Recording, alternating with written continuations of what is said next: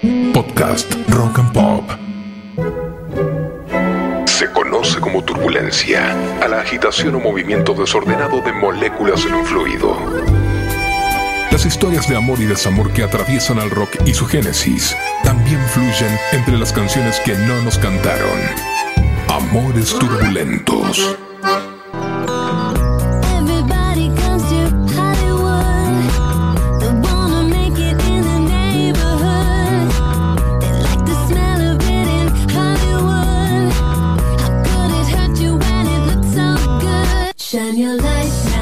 1958 puede ser tranquilamente recordado como el año del nacimiento de la bomba, porque así como un 10 de junio Estados Unidos probaba con éxito una, una nueva bomba atómica en las Islas Marshall el 16 de agosto, nacía otra bomba también y más atómica aún, pero que sería conocida mundialmente como Madonna. Criada en Bay City, California, Luis Verónica Chicone tuvo una infancia normal hasta un episodio que la marcó y modeló para siempre. La muerte temprana de su mamá. Yo no comprendía todo el concepto de la muerte. Vi a mi mamá acostada, maquillada, con los ojos cerrados y las manos entrelazadas. Cuando le vi la boca, noté que había algo raro. Tardé unos minutos en darme cuenta que tenía la boca cosida.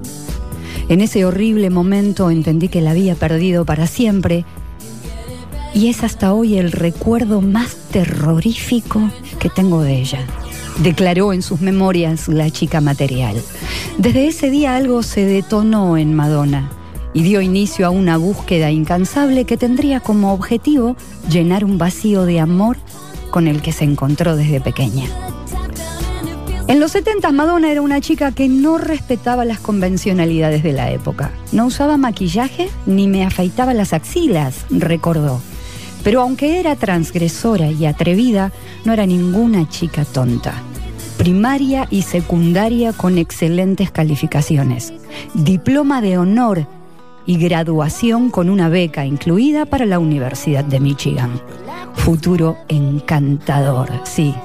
Pero evidentemente algo no le cerraba. Y si hay algo que vamos a aprender de Madonna, es que cuando algo no le gusta, se toma el palo. Entonces, descartó la beca y se mandó a la búsqueda de sus sueños o de lo que sea que estuviera persiguiendo en la ciudad de Nueva York. Sin un mango, Madonna se las ingenió para alternar clases de danza con su trabajo de mesera. Una noche, mientras volvía de su casa de un ensayo, un grupo de hombres la arrastró a un callejón y la obligaron a hacerle felaciones. Madonna contó que ese día le enseñó que no importa qué tanta pinta de chica mala tengas, siempre vas a ser vulnerada. Atrás de esa mala, una buena. La convocaron para participar del elenco de baile en la gira del francés Patrick Hernández. Y aunque mucho no le sirvió para progresar como bailarina, le sirvió para conocer a Jan Gilroy, quien sería su primer novio y quien la metería de lleno en el mundo de la música. En esta nueva búsqueda, Dan duró muy poco. Igual, gracias, Dan. Madonna daba entonces los primeros pasos en el amor, pero mucho más importante, en la música que sería tal vez ese amor que tanto está buscando.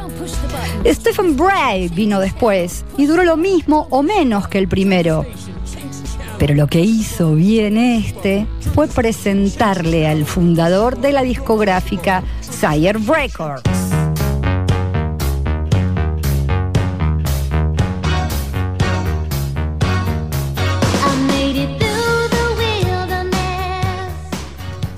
En 1982, Madonna firmó su primer contrato y arrancaba la grabación de su primer disco. John Jelly Bean Benítez era el novio de turno, pero ojo, que lo de Benítez no estuvo nada mal. Porque el tipo era productor y entre las cositas que mezcló y produjo, la pegó con una. Holiday fue el primer gran bombazo de la diva en los charts en Estados Unidos. Y así empezaron los éxitos musicales, pero no así los amorosos, porque Benítez ya era historia.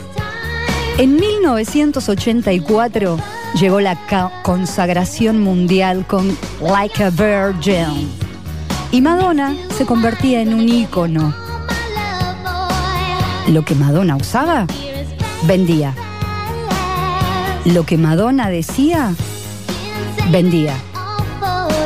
Lo que Madonna hacía, vendía. Madonna vendía. Pero hay cosas que no se pueden comprar y Madonna seguía sin su amor.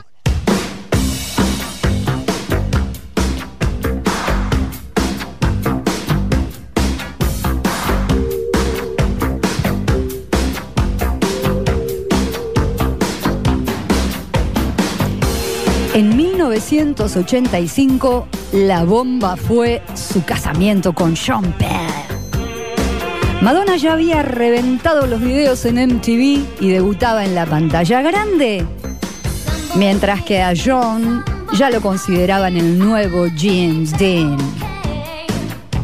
El matrimonio duró cuatro años en los que estuvo plagado de rumores sobre el carácter obsesivo y violento que John Penn había desarrollado hacia su esposa. Golpes, alcoholismo, celos enfermizos y amenazas de todo tipo fueron los responsables de que Madonna pusiera punto final y una vez más pasara la página. De vuelta, de vuelta, buscar llenar el vacío. Atrás de John Penn, Madonna tendría su destape sexual.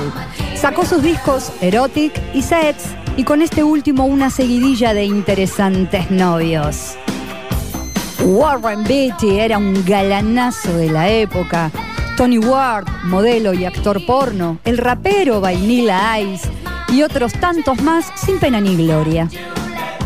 La pasarela de pareja frenó brevemente cuando conoció a Carlos León, con quien tuvo su primera hija.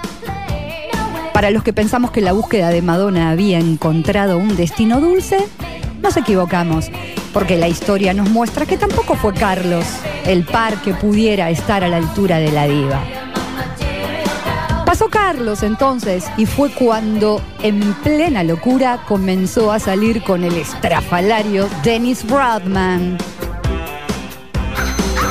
El romance fue la tapa de todos los diarios y revistas, pero una vez más, Madonna se aburrió y apretó el botón del asiento eyector de su cohete de amores. Lenny Kravitz dicen que cayó en la volteada, el rapero Tupac, y la lista sigue y sigue y sigue.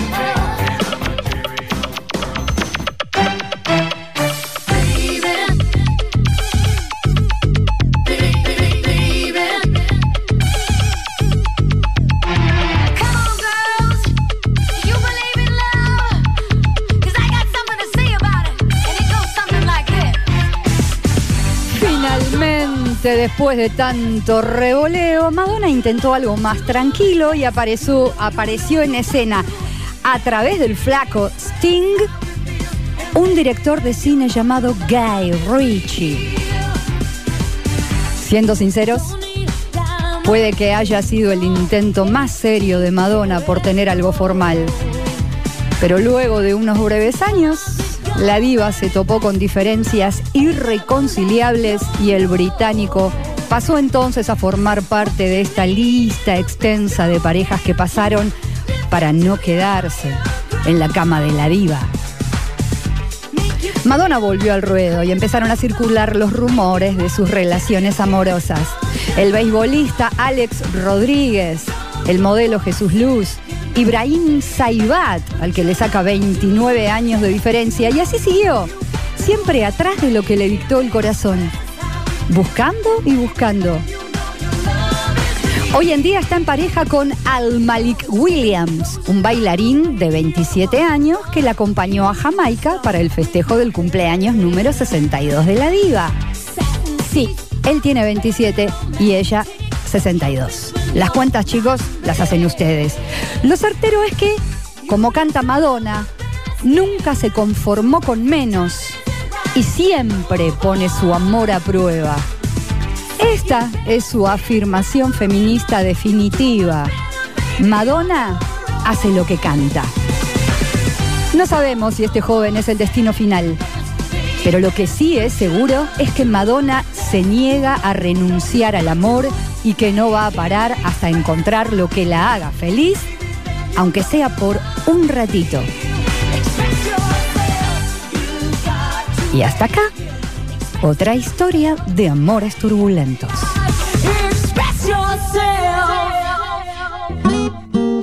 Podcast Rock